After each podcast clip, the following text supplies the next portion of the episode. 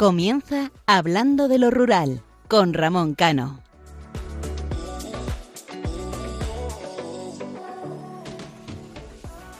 Muy buenas noches, queridos oyentes.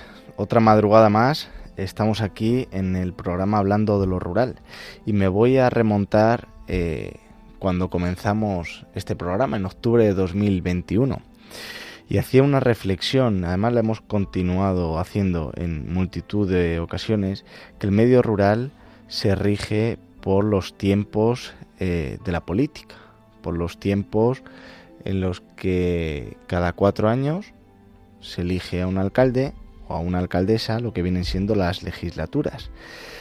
Ahora llegamos a la época de las elecciones municipales, y vuelvo a hacer esa reflexión que hice en su momento, ¿no?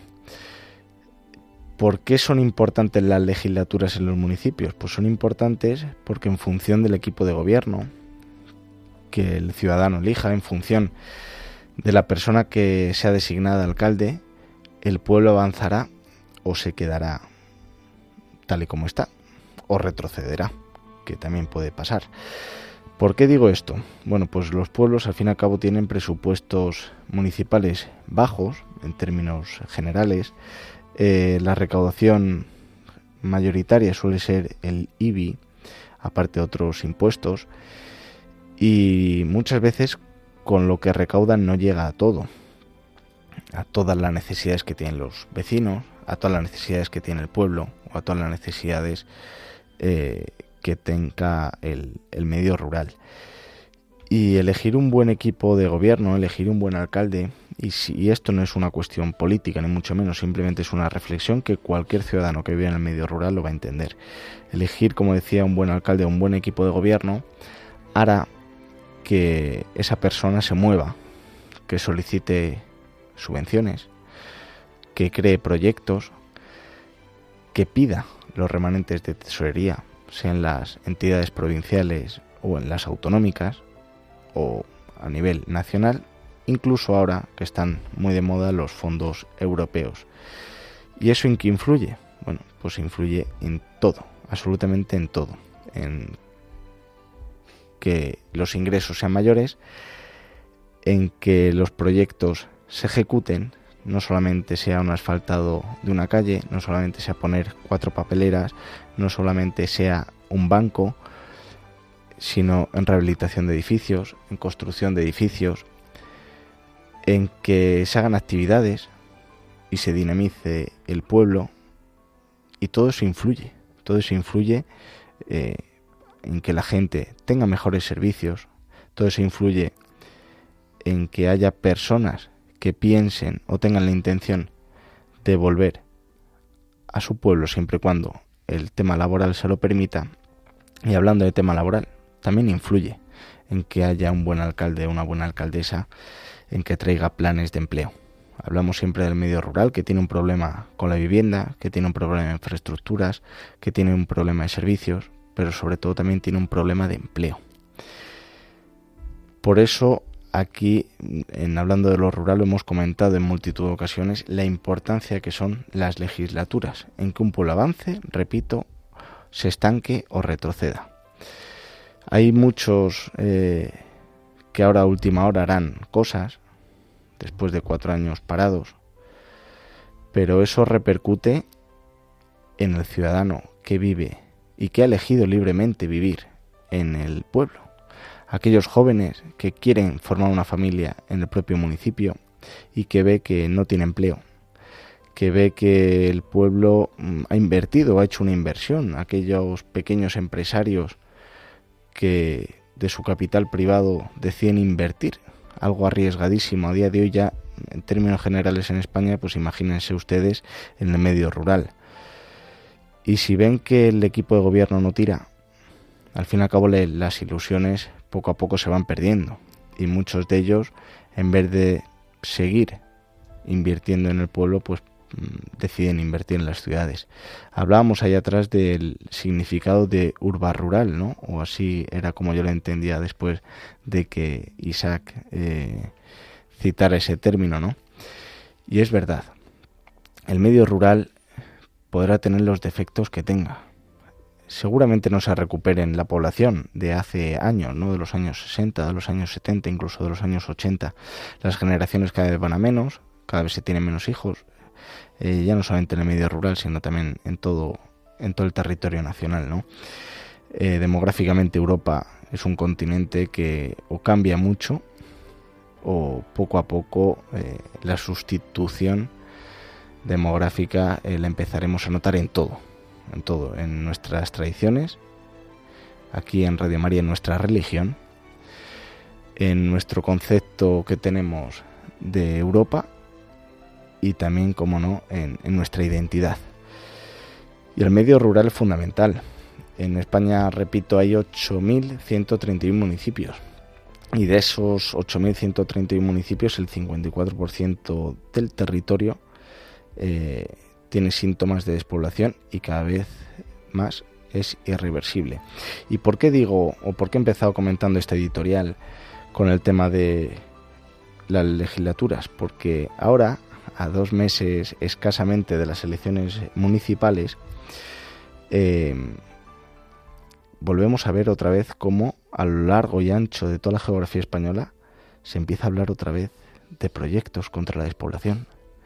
Se empiezan a hablar de, actuaciones para evitar la desaparición de pueblos, no la desaparición de pueblos, sino que cada vez vayan a menos, se empieza otra vez a hablar en los medios de comunicación cómo tal pueblo ha bajado de tantos concejales de 7 a 5. Y lo tenemos que hablar siempre a dos meses antes de las elecciones. No, ahora vamos a hacer un proyecto fabuloso para revertir la situación demográfica, un plan contra la despoblación y de qué sirve. De, colgarte la medalla otra vez, de que salgas en los medios de comunicación. Yo lo digo siempre, me da igual el signo político que sea y me da igual eh, la parte geográfica eh, que sea. El medio rural se trabaja día a día, el medio rural se trabaja eh, constantemente. ¿Por qué? Porque tenemos una desgracia, ¿no? que es que la mayoría de, la gente que vive en ese medio rural es gente mayor. Y la gente mayor, por ley natural, desaparecen. Y a todos aquellos alcaldes, a todas aquellas personas que viven en pueblos, y voy a decir una cifra de menos de 3.000 habitantes, que es lo que yo creo que considero pueblo. Hay gente que dice, pues yo vivo en un pueblo y le pregunto, ¿y qué habitantes tiene? Me dice, 40.000. Digo, joder, pero si eso no es un pueblo, ¿no? Y, pero es, la realidad, ¿no? Todas aquellas personas que nos escuchan y que vivan en municipios de menos de 3.000 habitantes, que piensen cuántas personas fallecidas hay y cuántos nacimientos. ¿Cuántas empresas o pymes o autónomos cierran el negocio por jubilación y cuántos se abren? ¿En cuántos pueblos en, junio, estamos ya en finalizando marzo, pero en junio vamos a ver cómo un montón de chavales se van a ir del colegio a los institutos y se van a encontrar y lo repetiremos. Estamos en marzo, ¿eh? Lo repetiremos en el mes de julio y agosto. Empezarán otra vez las noticias. El tal municipio busca gente para que no se cierre el colegio. No, a eso hay que empezar a buscarlo desde el primer día, desde el día siguiente, el día 29 de mayo, cuando se ganen unas elecciones municipales. Y animo a todas aquellas personas que se presentan. No es una tarea fácil, ni mucho menos. Pero cuando uno se presenta por su pueblo, ya no solamente es que quiera su pueblo y porque tenga un proyecto por su pueblo, sino porque por lo menos hay que intentarlo. No voy a decir que sea fácil, no voy a decir que se consiga, pero por lo menos intentarlo. No dos meses antes de las elecciones, sino intentarlo desde el primer momento porque hay gente que mm, acaba todo el mundo acordándose de ella por las buenas acciones, pero también nos tenemos que acordar de todos aquellos aceleradores de la despoblación. No es ninguna crítica, sino simplemente es una realidad. Busquen ustedes, pongan en Google despoblación.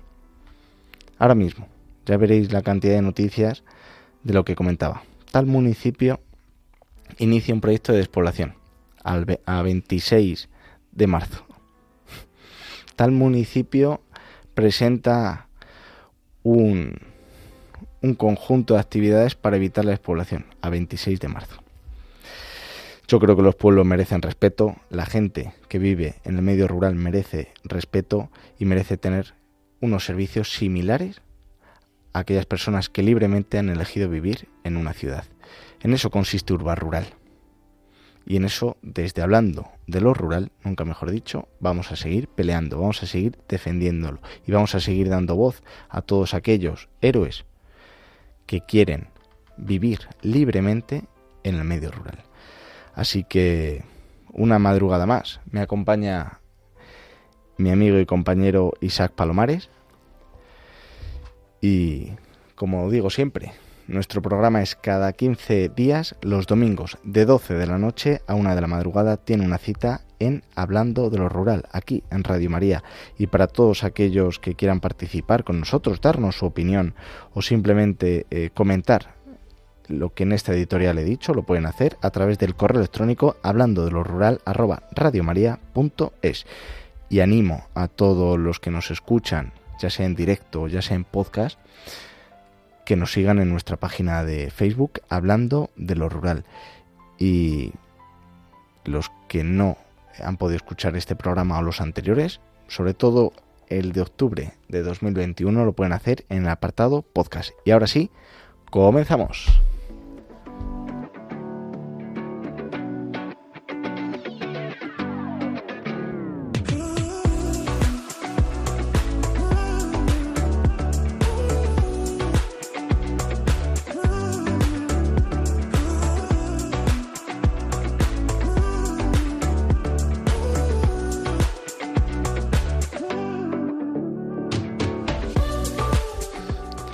Isaac, muy buenas noches. Muy buenas noches a ti y a todos nuestros oyentes. ¿Cómo está finalizando este mes de marzo? Pues eh, insisto en lo que decía hace dos semanas, tiempos complicados, tiempos duros. Demasiada intensidad, demasiados problemas, la gente demasiado nerviosa, eh, no sé, esto, esto está complicado, pero bueno, tenemos que poner luz en la oscuridad y para eso estamos nosotros aquí en Radio María. Hay a veces que mejor no escuchar las noticias. Yo veo muy poco, o sea, escucho pocas, intento ponerme más música que otra cosa. Pero sí que es verdad que aunque eh, la gente no escucha las noticias, la gente está nerviosa, tú lo has dicho. muchos nervios. Muchos nervios porque evidentemente, o sea, los precios, por ejemplo, han subido un 16,6%. Eh, las hipotecas, quien tenga hipotecas, ha visto cómo se han disparado y se siguen disparando. Por segunda vez. Eh, claro, es que el problema es que es acuciante y creo que son tiempos de poner el alma al corazón por parte de nuestros políticos, sean de la ideología que sean, para intentar sacar esto adelante, porque con tantas mamandurrias, como digo yo muchas veces, no se llena la cesta de la compra ni se paga la hipoteca. La gente no vive, la gente sobrevive. Así es. Aquel que, que puede. ¿Qué nos traes hoy en tu editorial? Pues eh, ahora, lo, ahora lo escucháis, ahora lo escucháis. Pues, Una sorpresa. pues todo tuyo.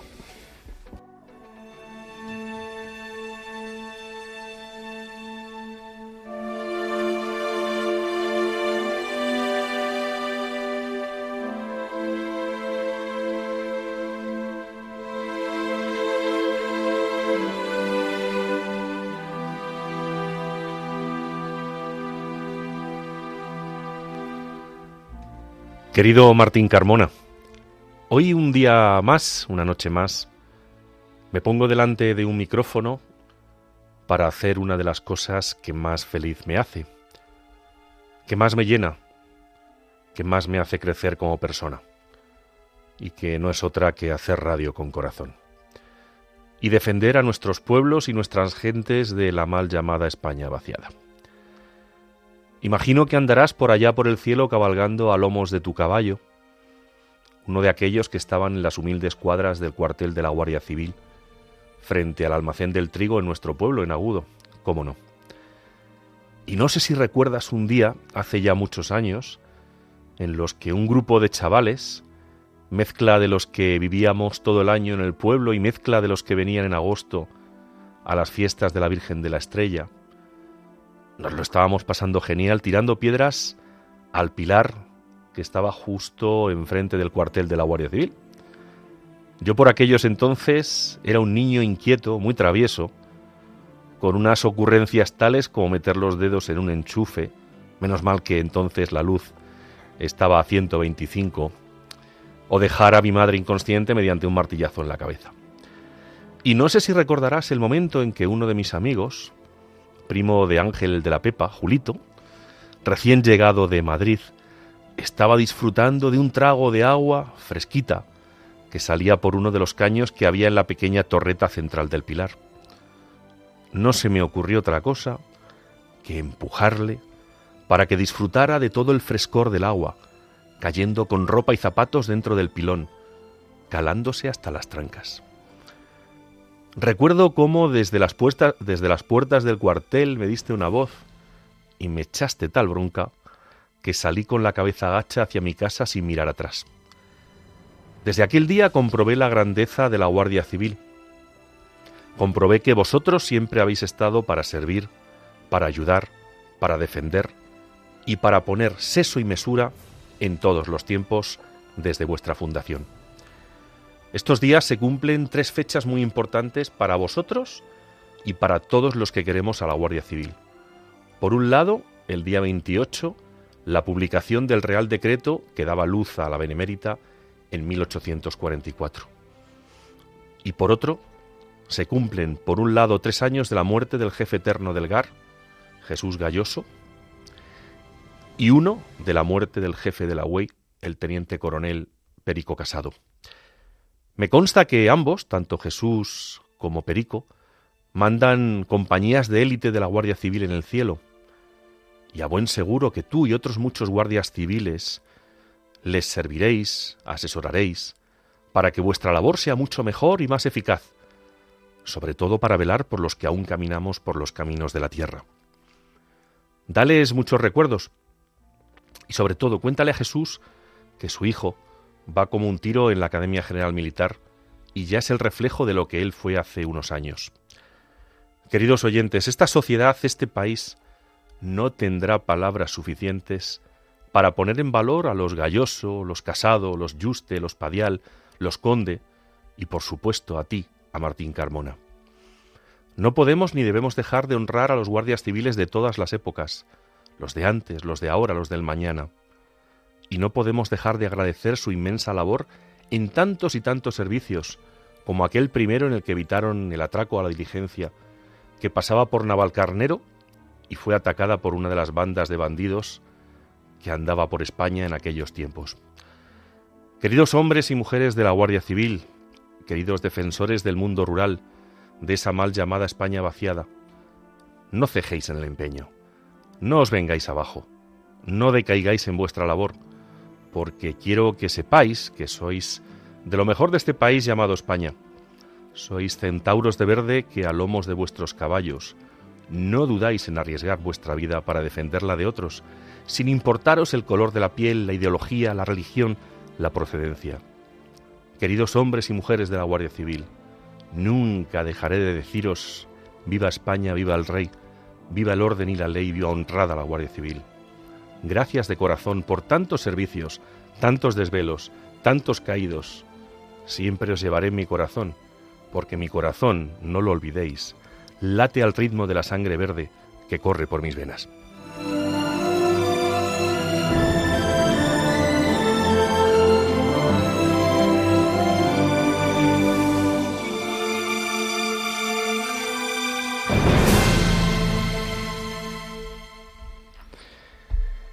Isaac otra madrugada más nos deja sorprendido.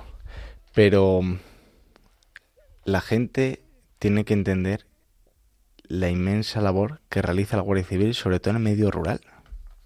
Muchas veces es la única administración del Estado en pueblos extremadamente pequeños, con una distancia enorme a, a lo que es la cabecera de comarca, y fíjate, Isaac, que yo eh, por aquel, el 17 de octubre de 2019, participé en un coloquio que organizó la Asociación de Escala de Suboficiales de la Guardia Civil y se llamaba El valor de la Guardia Civil en la España vaciada.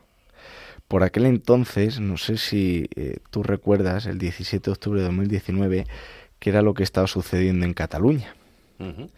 Ese golpe de Estado. Eh, y la Guardia Civil estuvo ahí. Pero la Guardia Civil está ahí está cuando necesitamos una urgencia eh, o tenemos un problema mientras circulamos, está ahí siempre. A pesar de que muchos la quieran expulsar, a pesar de que muchos eh, quieran o, la, o, la, teman, ¿no? Pero la Guardia Civil está ahí.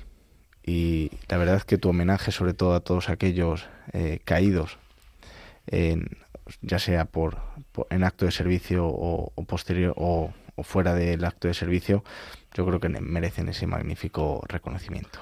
Lo están pasando mal, lo están pasando mal y creo que, vamos, eh, este editorial que he hecho lo hago con todo el sentido, con todo el corazón, porque siempre hay una cosa que he dicho y diré, defender a la Guardia Civil o defender a nuestras Fuerzas Armadas no es ser de izquierdas, derechas, centro, medio pensionista. Es de todos, igual que hace unos días hablaba de las víctimas del terrorismo, son nuestras víctimas.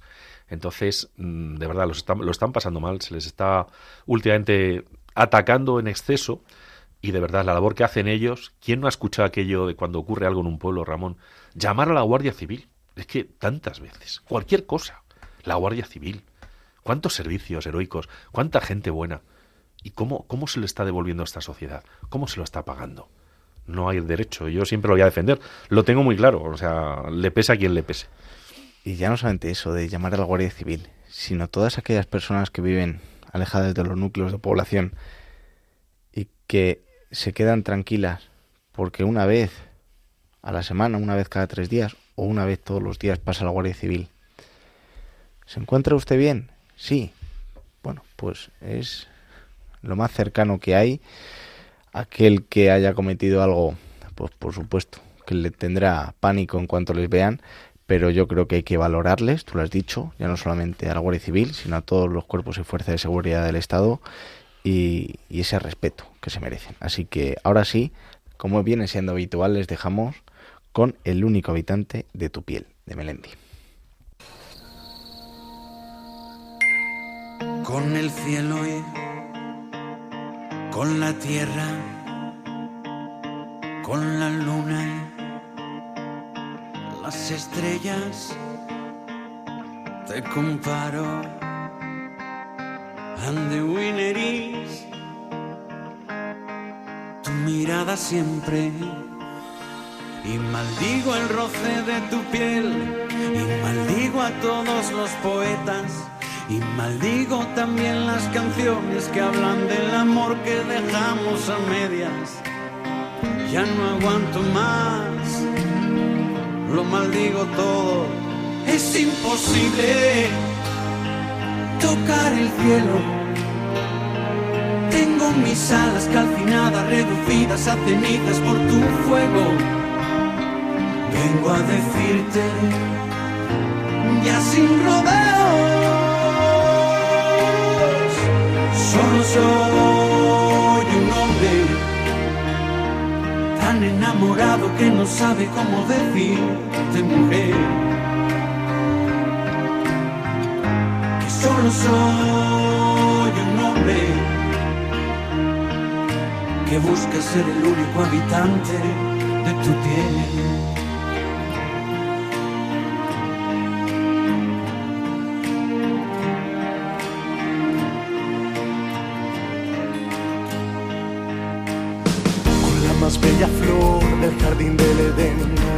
Boreal las piedras preciosas, con el arco iris, con el Taj Mahal. Te sigo comparando, amor, pero nada brilla más, más que tu sonrisa. Y maldigo el roce de tu piel, y maldigo a todos los poetas. Y maldigo también las canciones que hablan del amor que dejamos a medias ya no aguanto más, lo maldigo todo, es imposible tocar el cielo. Tengo mis alas casi nada reducidas a cenizas por tu fuego. Vengo a decirte, ya sin rodeos,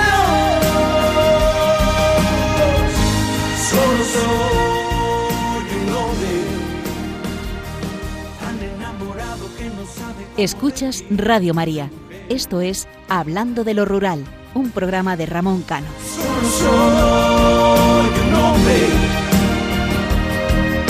que busca ser el único habitante de tu piel.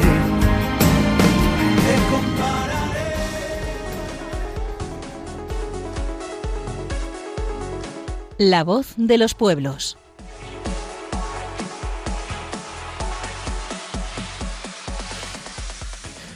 Y ahora sí, en la sección de La voz de los pueblos, eh, vamos a lo que más nos gusta, sobre todo a estas horas de la madrugada, como es la fabulosa gastronomía que tiene la provincia de Ciudad Real. Seguramente muchos de los platos eh, ya los conozcáis o los habréis escuchado en provincias anteriores pero siempre viene bien recordarlo porque seguramente Isaac, tú que eres de allí, cambie mucho, ¿verdad? Eh, la forma de elaborarlos de una provincia a, a otra.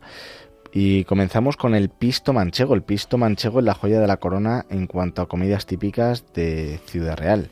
Se escogen, como no, las mejores verduras, calabacín, tomate, cebolla y pimientos, y solo hay que hacer una fritura con ellas y con un buen aceite de oliva a fuego muy lento, que los ingredientes queden muy blanditos. El acompañamiento ideal es un huevo frito y una hogaza de pan. El asadillo manchego. Al contrario de lo que pueda parecer, el asadillo manchego o asadillo de la mancha es un plato muy sano que puede ser una guarnición o incluso tomarse como primer plato y con una elaboración muy fácil, muy sencilla. Solo hay que asar unos buenos pimientos rojos grandes con un poco de sal y aceite de oliva virgen extra. Se lo untan por fuera para que así el asado sea mejor.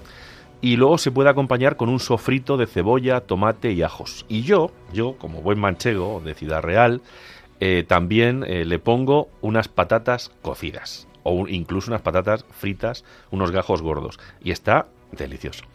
Luego dirán que la gastronomía española no es buena. Fíjate qué plato más sencillo y todo verduras. Pues vamos a pasar a la carne, ¿no? La caldereta de cordero, un guiso como el de el cordero, como protagonista no podía faltar en estas comidas típicas de la provincia de Ciudad Real. Carne de buena calidad, como siempre, de nuestros ganaderos y de nuestro sector primario, cocinado con verduras frescas, lo convierten en todo un manjar que cualquiera puede cocinar. Para elaborar la caldereta de cordero hay que freír la carne de cordero en trozos y retirarla del fuego. En ese mismo aceite se sofríe cebolla y pimiento, se añade el laurel y perejil para aromatizar un poco eh, de pimentón. Se incorpora tomate rallado, la carne y un buen chorro de vino blanco.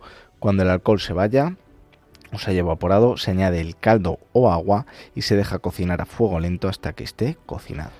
Seguimos con el mojete manchego. Es un plato sencillísimo que se prepara en frío y con muy pocos ingredientes y muy sencillitos. Se corta en trozos pequeños tomate y cebolla, se añaden aceitunas, atún en aceite de oliva, se adereza con un majado de ajo, comino, sal y un chorrito de agua y se suele, por supuesto, acompañar con un poquito de aceite de oliva y un huevo cocido. Duelos y quebrantos es otro de los platos más contundentes de la cocina manchega. Y de nuevo solo hay que seguir una receta muy sencilla y solo tres ingredientes de esta tierra, huevos, chorizo y panceta, lo que viene siendo ideal ahora en la operación bikini. Para preparar este plato hay que trocear el chorizo o la chistorra y la panceta de cerdo. Estos pequeños trozos hay que cocinarlos a fuego fuerte para que suelten la grasa, se retira la carne y se deja solo 3 o 4 cucharadas de esta grasa para añadir los huevos batidos y se cuajan removiendo. Antes de terminar se vuelve a añadir la carne. El tojunto. Es un guiso tradicional de los que se cocinan a fuego lento, con mucha paciencia, con mucho cariño, y es otra elaboración que viene del campo, de los, de los campesinos, de los agricultores. Es un plato contundente que preparaban nuestras abuelas con, con recetas que pasan de generación en generación. Se suele preparar en una olla de barro y su base es principalmente carne de ternera, aunque hay quien lo hace con pollo o conejo. Se le añaden unas verduras, patatas, agua, un poquito de laurel, pimienta, un poquito de azafrán de la mancha, como no, y se cuece todo a fuego lento y a gozar. Tiznao. El tiznao manchego es una de las comidas típicas de Ciudad Real que acercan el mar a la mesa. Solo se necesita un buen bacalao de salado y las verduras que se tenga a mano para prepararlo. Hay que cortar cebollas, patatas, pimientos y ajos y hornearlos. Al terminar, se desmenuzar eh, en una cazuela de barro o en un recipiente apto para el horno, junto al bacalao, unos tomates pelados, aceite y un poco de sal. Se cocinan unos minutos para que se termine de cocinar y listo para comer. Y seguimos con uno de los platos santo y seña de la gastronomía de mi tierra, que son las migas manchegas. Migas manchegas o migas de pastor, que es un plato tradicional de aprovechamiento y calórico y muy típico de campesinos y de pastores. El ingrediente principal es el pan duro, un pan con mucha miga, que tenga dos o tres días, que hay que trocear, remojar con agua y sal durante unas horas para que se ablande. Mientras tanto, se fríe chorizo y tocino en una sartén con aceite para que suelten su propia grasa y se apartan. En ese mismo aceite se cocinan pimientos verdes, ajos y se añade el pan hasta que se cocine y coja sabor. Y por último, se incorporan encima las carnes. También se acompañan con uvas verdes de la tierra. Es muy importante, muy importante el mojar bien las migas y también hay que tener mucha, mucha muñeca. Como no se tenga muñeca, las migas no se trata de echarlas en la sartén y que se hagan solas. Hay que darles vueltas y vueltas y vueltas, como hace mi madre. Así están de ricas. Isaac, antes de pasar con a las berenjenas de Almagro, aquel turista, en este caso que vaya a tu tierra, a Ciudad Real, en la mayoría de los pueblos se sigue conservando esta fabulosa gastronomía. Sí, a la gente, vamos a ver, es que además, fíjate, una de las cosas que es importante, llega por, llega por ejemplo la Semana Santa y mi pueblo huele a dulces, porque se hacen muchos dulces en Semana Santa. Entonces sí, se mantienen, se mantienen. O sea, nuestras madres, las abuelas, eh, siguen, siguen cocinando como se hacía antaño y eso hay que conservarlo. Y aquí lanzo, lanzo una voz alta a los alcaldes y alcaldesas. Hay que hacer pequeños manuales de nuestra gastronomía, de las recetas, para que no se pierdan. Porque si no, eh, el ir de voz a voz se va a perder. Fíjate que yo te había hecho la pregunta, iba orientada a, a esa respuesta que me has dado, porque esto es seña de identidad es seña de identidad, en este caso de Ciudad Real, es seña de identidad del medio rural. Y como tú bien dices, si no se conoce, no se transmite, se, poco a poco se va perdiendo. Y además que la gente que eh, a lo mejor va de visita, en este caso a Ciudad Real, puede degustar estos manjares. En esto consiste el urba rural, en que la gente que está en el pueblo y va a la ciudad pruebe otro tipo de gastronomías, ya sea de, de las ciudades o más internacionales, y la gente que va a los pueblos deguste esto. Y ahora sí continuamos con las berenjenas de Almagro. Las berenjenas de Almagro son famosas por su calidad y su sabor y con este producto se elabora esta comida típica, encurtiéndolas con un aliño especial para que se conserven más tiempo. Se pueden comprar ya preparadas, pero para hacerlas caseras hay que empezar lavando las berenjenas y haciéndoles un corte en el centro para rellenarlas con pimiento del piquillo. Hay que coger las berenjenas en agua con sal y evitando que floten. Mientras tanto se mezclan tiras de pimientos del piquillo con un aliño de ajos con aceite, comino y pimentón dulce. Se escurren las berenjenas, se rellenan con los pimientos y se prepara el aderezo mezclando el aliño anterior con agua, vinagre y sal. Las berenjenas rellenas deben reposar en ese líquido al menos tres días. Seguimos con otro superplato manchego, las gachas. Las gachas manchegas se preparan con harina de almortas, que es una planta leguminosa, ajos, pimentón y panceta de cerdo. Se fríe la panceta para que suelte la grasa y se aparta. En ese mismo aceite se sofríen los ajos, se añade pimentón, teniendo cuidado de que no se queme, eso es muy importante, y después la harina de almortas. Cuando se cocine, se echa agua poco a poco para conseguir la consistencia adecuada y se vuelve a añadir la panceta. El resultado es una especie de puré con mucho sabor, mucho color y los trozos de la panceta. Y lo mejor, comerlas con pan. Sopas vueltas. Esta rica sopa también se elabora con el fin de aprovechar el pan duro de otros días. Hay que trocear ese pan y ponerlo en un poco de agua toda la noche para que se ablande. La preparación comienza dorando unos ajos en aceite, añadir unas patatas troceadas, agua y sal. Cuando esté todo casi listo se añade el pan y se remueve. Aquí Isaac me imagino que también a base de muñeca, ¿no? Siempre. Hasta que se consuma el caldo. Hay que hay quien añade espárragos también eh, algo de carne. Cada casa tiene su receta. Ensalada de limón. Es un plato muy sano, muy ligero, refrescante. Es la comida ideal para apaciguar el calor sofocante del verano manchego. Ingredientes accesibles, sencillos, como cualquier ensalada, y se prepara en un tris. Se pelan los limones, se exprimen manualmente, se trocea la pulpa, se corta en trozos pequeños cebolla y ajetes tiernos, el zumo de los limones se mezcla con aceite, sal y pimentón, y el aderezo se añade a la pulpa de los limones y a los otros ingredientes junto con un poquito de agua. Pan de calatrava. Entre tanto plato principal, eh, y al contrario de lo que pueda parecer por su nombre, vamos a conocer un postre típico de La Mancha, el pan de Calatrava. También es común en Murcia, y además ya lo dijimos en, en otro programa anterior, y se necesita pan del día anterior o cualquiera similar, leche, huevos, azúcar, blanco, caramelo y se puede aromatizar con corteza de limón y, y rama de canela. Se hierve la leche con los ingredientes aromatizados y se cuela. Se baten los huevos con el azúcar y la leche fría. En un molde se pone el caramelo, el pan y la mezcla de líquidos por encima, se hornea al baño María y se deja enfriar de un día para otro antes de desmoldar y consumir. Tortas de alcázar. Son unos bizcochitos planos, muy tiernos, con un sabor neutro, por lo que gustan a cualquier comensal.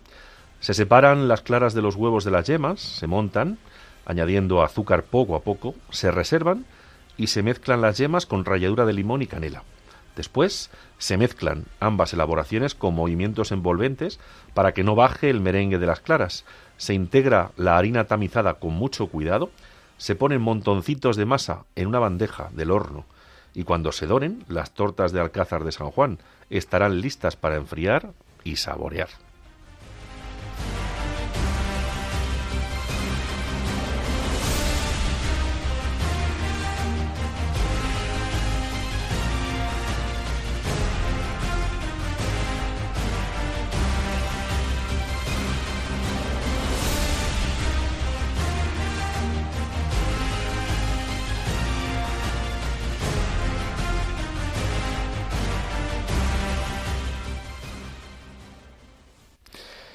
Y ahora vamos a pasar, después de esta magnífica gastronomía de Ciudad Real, a entrevistar al padre José Luis Jiménez Manzanec, que también, si no me equivoco, Isaac, corrígeme, es de tu tierra, de Ciudad Real.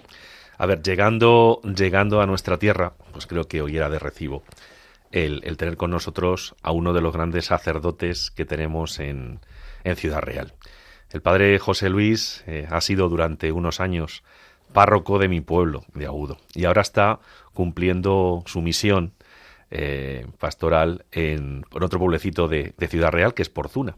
Y yo creo que era de recibo, pues el que contáramos con uno de estos sacerdotes que hace una labor impagable en esos pueblos de la mal llamada España vaciada, como es el padre José Luis. José Luis, muy buenas noches. Eh, buenas noches. Bienvenido aquí a Hablando de lo Rural. Como bien decía Isaac, Cuéntanos, sobre todo al oyente eh, que vive en ese pueblo o en esos pueblos, tanto de Ciudad Real como del resto de España, la inmensa labor eh, que realiza la Iglesia, la inmensa labor que realizáis los sacerdotes en, en los pequeños pueblos. Cuéntanos un poquito por encima antes de meternos en materia. Sí, bueno, pues es verdad que la presencia de la Iglesia incluso en los pueblos pequeños siempre, siempre está presente y lo hace pues a través de, los sacerdotes, ¿no? Y, es verdad que mientras otros servicios o otras instituciones se marchan de los pueblos, la Iglesia sigue, sigue pues sobre todo con esa misión de anunciar a Cristo a, a todas las gentes y que mejor pues también pues en el mundo rural y en la España vaciada. A lo largo de estos años pues he estado en, Agudo, como bien decía Isaac, y ahora también estoy en otra comarca rural, que es la comarca de los Montes, en, concreto en, en Porzuna. Y, la verdad que los sacerdotes pues seguimos anunciando a Cristo, seguimos anunciando eh, esa llamada a vivir con esperanza y, con fe nuestro día a día y a renovar la fe de, todos los cristianos. Padre, ¿cómo es el, el día a día que tiene un sacerdote en, uno de esos pueblos, en este caso ahora en la comarca de los Montes en Ciudad Real, pero eh, de, la mal llamada España vaciada. ¿Cómo, cómo, cómo es su día? Bueno, pues nuestro día es, un día sencillo. Lo primero, es verdad que mi caso es un caso especial porque este, este, en la comarca de los Montes vivimos los sacerdotes en, común, atendemos 14 pueblos y, siempre comenzamos pues con la oración, con la oración de, del oficio y de laudes y a continuación la oración personal, porque sin la oración pues nuestra vida se cae, se desvanece. Lo más importante, pues lo primero que hacemos del día es la oración. Y luego ya, pues eh, una vez que uno ha hecho la primera oración del día, pues el desayuno, y, pues, normalmente por las mañanas lo solemos dedicar pues a visitar a la gente, si algún entierro o alguna otra labor, preparar también las catequesis, y, luego pues por la tarde normalmente pues tenemos algún reuniones con grupos, catequesis, eh, por la mañana visitamos a un enfermo, y normalmente solemos terminar pues con la celebración de, la Eucaristía. Nuestra vida es sencilla, ¿no? Porque muchas veces en las ciudades eh, se, complica más, pero muchas veces es un tú a tú con, con, los vecinos y con, con, las personas, ¿no? Uno va por la calle y va saludando a, la gente, le preguntas cómo estás, o entras en una casa, hacer una visita, es en, el, en la labor cotidiana, ¿no? En el, en el día a día. Es así más, más o menos. José Luis, has comentado una cosa que nosotros eh, siempre comentamos aquí en hablando de lo rural, ¿no? La cómo poco a poco la sociedad va perdiendo esos valores, pero has dicho una cosa que es preciosa, porque mis hijos han comenzado a día de hoy, eh, bueno, a día de hoy, en, este año, con el tema de la catequesis. Eh, ¿Ves ilusión? Porque yo cuando, cuando llevo a, mis hijos a la catequesis, eh, ya no solamente la ilusión de aquellos preparadores, sino de los padres, pero sobre todo de los niños. Eso me imagino que tú en comarcas rurales y en pueblos eh, notas esa ilusión de los más pequeños en iniciar eh, la catequesis. ¿Por qué te digo esta pregunta?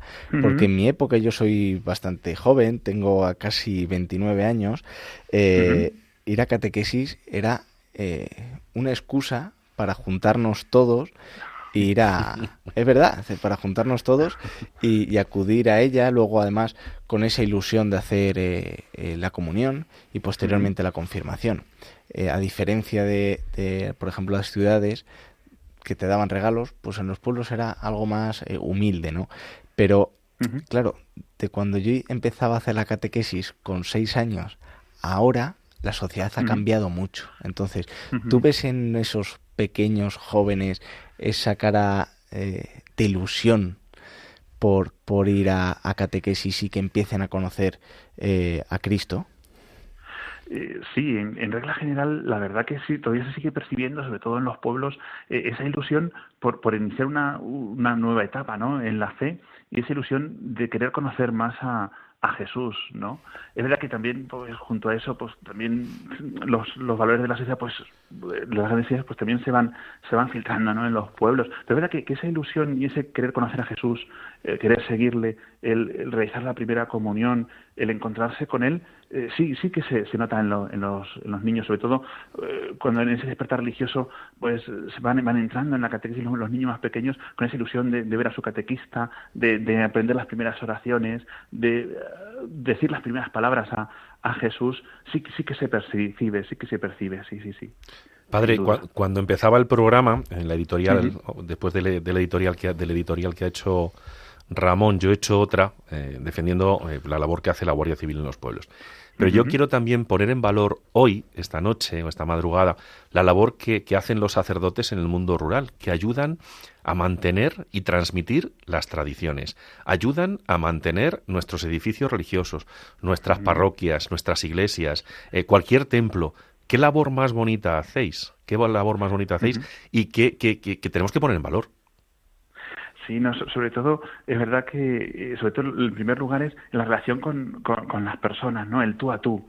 ¿No? Es esa relación de, amistad que muchas veces tenemos y que eso nos da lugar pues a poder mantener las demás cosas, mantener los templos, mantener las tradiciones, eh, mantener pues pues todo lo que un pueblo vive, ¿no? Porque es toda la, toda la fe es expresión también que hemos recibido, ¿no? Hemos recibido de las generaciones anteriores y que tenemos que conservar en, en nuestros tiempos, en este, en este tiempo.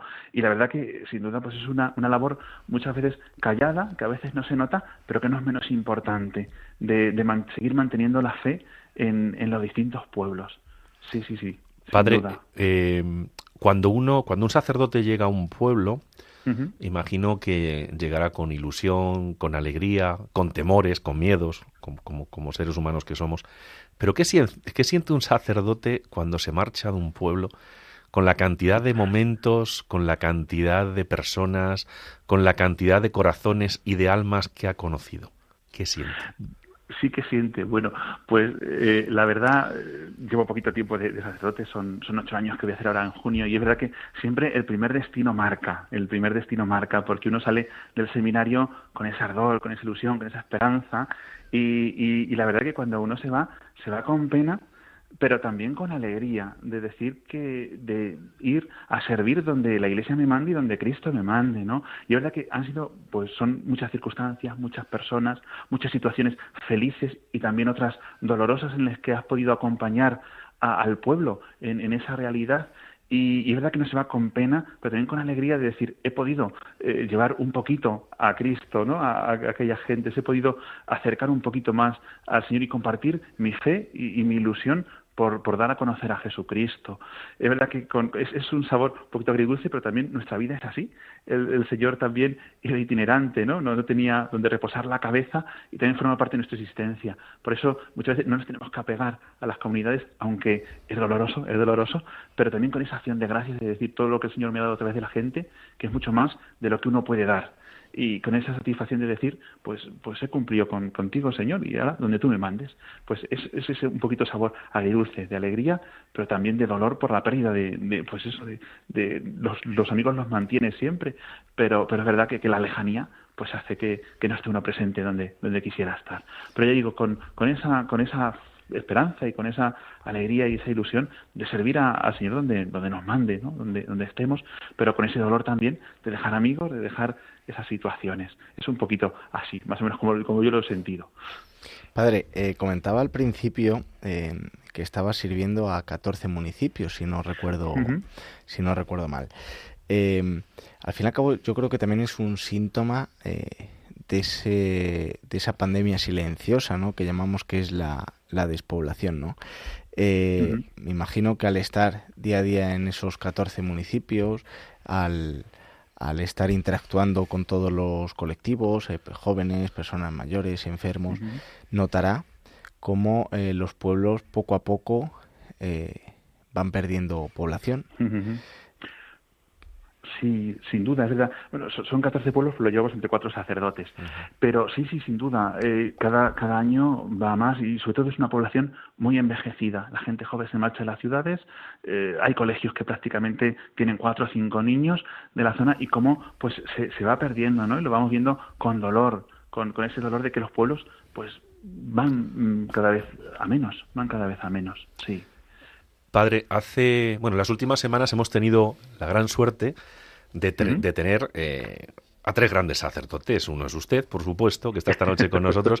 Luego hemos tenido al padre Aureoles de, Málaga. Y hemos tenido al padre Ignacio María Doñoro, que, realiza su labor eh, en el Amazonas, en, en el hogar Nazaret. Y hay una cosa, la primera vez que le entrevisté, que me dijo que me llegó al alma. Y me dijo que él cuando estaba en, en, la selva y cuando rescató a un niño que iban a traficar con él para órganos, vio, el niño se llama Manuel y vio los ojos de Jesús. Y ahora le voy a poner a prueba. Le voy a poner una música y cuando y, a ver si en esta música que ha sonado en muchas madrugadas de su de, de, de, muchas de muchos meses y años en agudo, le hacer una pregunta cuando termine la música. Vamos allá, Germán.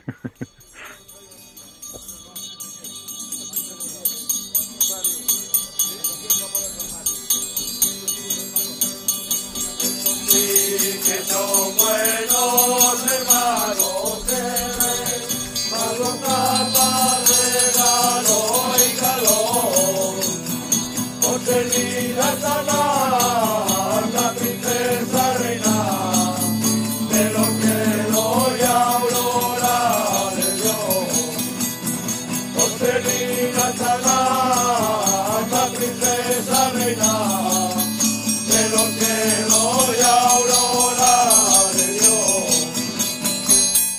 Padre, escuchando esta música, eh, ¿ha visto a Jesús en los ojos de los hombres que se levantan de madrugada en agudo, los auroros? ¿Lo ha visto? ¿Cómo no? ¿Cómo no? Además que es una preciosa tradición de, agudo que por todas las madrugadas el cantar para despertar a los vecinos para que vayan al Rosario de la, de la Aurora. Claro que sí, claro que sí. Además que es una tradición preciosa que a través de, de, la Virgen María pues nos lleva al Señor. Y claro que sí, sobre todo el sacrificio y, y esa, esa constancia de, de, aquellos hombres. Y que pues eso pues por mantener una tradición pero sobre todo por llevar a otros la fe de una forma muy sencilla, muy popular, pero claro que sí, claro que sí, en la sencillez y en la humildad siempre eh, podemos descubrir al Señor. Y para poder ver en los ojos de los otros a, al Señor se necesita pues esa humildad de, de Belén. Y claro que sí, los auroros me traen muchos recuerdos, muchas madrugadas compartidas con ellos. Y, y la verdad que esa gran devoción a la Virgen es, es sin duda fundamental. Sí, sí, sí, claro que sí, además que es un, un gran recuerdo. Los auroros, para, para, un poco para meter en harina, como dicen a, a nuestros oyentes, es una tradición que viene del siglo XVII y efectivamente se levantan de madrugada a las 3 de la mañana, empiezan a las 4 hasta las 6, 6 y algo, que se toca al rosario y la gente acude al rosario. Eh, yo, padre, ahora que no nos oye nadie y estamos en nuestra tierra, eh, hay un auroro que para mí siempre es muy especial, que es mi padre y claro. que es el, el que durante mucho tiempo se encargaba de abrir la casita de los auroros que está detrás de nuestra parroquia de San Benito Abad uh -huh. y preparar la manzanilla, la olla de manzanilla. Eso es.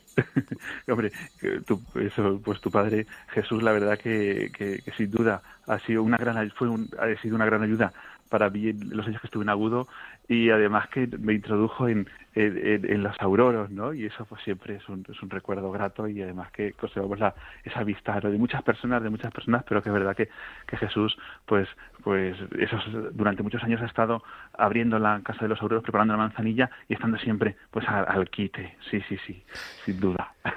Padre Isaac, eh, llevo yo tiempo conociendo a, a Isaac y, y, siempre él habla de, de su pueblo agudo y ya llevamos dos programas en los cuales nos encontramos en Ciudad Real.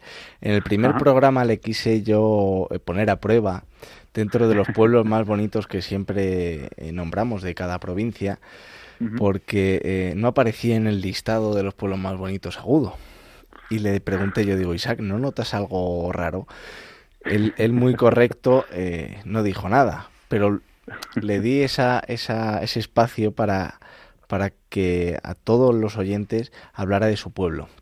Uh -huh. eh, hoy lo he vuelto a hacer con los auroros, que fíjate que es una tradición que yo no conocía, y luego le voy a hacer alguna pregunta. Es el rosario. Son las letanías, eso es. Son las letanías. Ah, no, es el rosario, perdón. Sí, la, la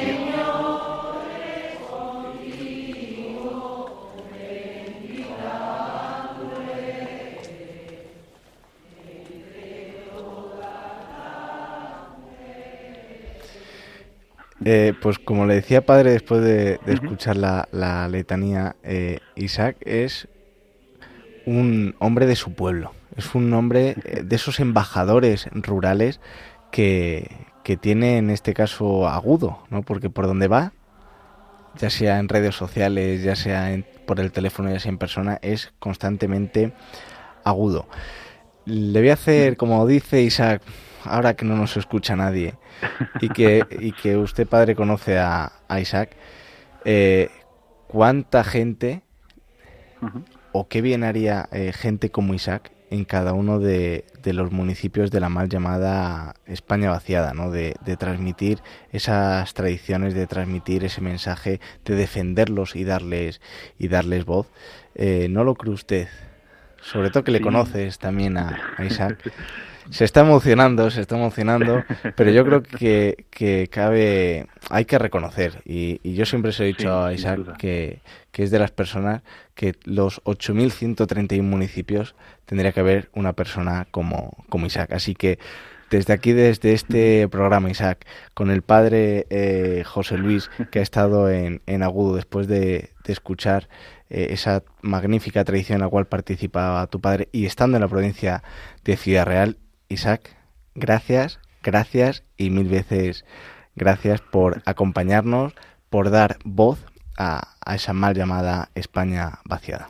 Yo creo que todos, todos los que hemos nacido en cualquier pueblecito de este precioso país que es España, tenemos que defender nuestra gente, nuestros pueblos, y creo que es la forma de sacarlos adelante, porque si es como cuando muere una persona, una persona no muere porque siempre va a vivir en nosotros, eh, pasa a, estar al lado del Padre, eh, pero no muere, va a seguir en, este mundo, sigue con nosotros siempre acompañándonos. Y bueno, yo creo que todos tenemos que hacer nuestra labor y en este caso el Padre José Luis ha hecho una labor maravillosa, ahora la está haciendo en Porzuna y él sabe perfectamente que el día que se marchó, mucha gente lloró en auto. Sí, eso Pues padre, le tenemos que despedir. Gracias por, por estar aquí con nosotros en Hablando de lo Rural, por dar, eh, por transmitir ¿no? esa labor que al fin y al cabo eh, los sacerdotes realizan en el medio rural y como decía Isaac, ¿no? Eh, tan necesaria labor y sobre todo que, que, sigamos creyendo en y teniendo fe que el medio rural no, no muera y que vosotros los sacerdotes sigáis en, en ese camino pues muchas gracias también a, vosotros y es verdad que, la Iglesia sigue presente en el medio rural, Dios sigue haciéndose presente en medio del mundo y, no escapa a ningún rincón, ¿no? Y los sacerdotes pues tenemos una labor fundamental también en, el mundo rural. Muchas gracias por dar también esa voz a los pueblos más pequeños y a los pueblos, pues de, como decís, de la mal llamada España vaciada. Gracias a vosotros. Muchas gracias, Padre, y le doy gracias a Dios por habernos cruzado en el camino. Nada, igualmente. Gracias.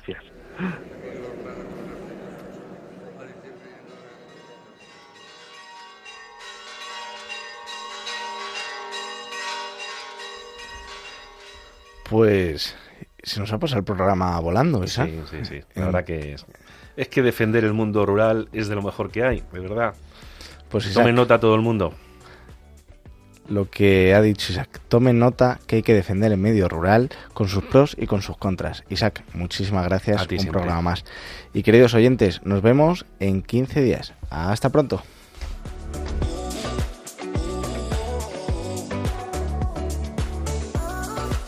Han escuchado en Radio María Hablando de lo Rural con Ramón Cano.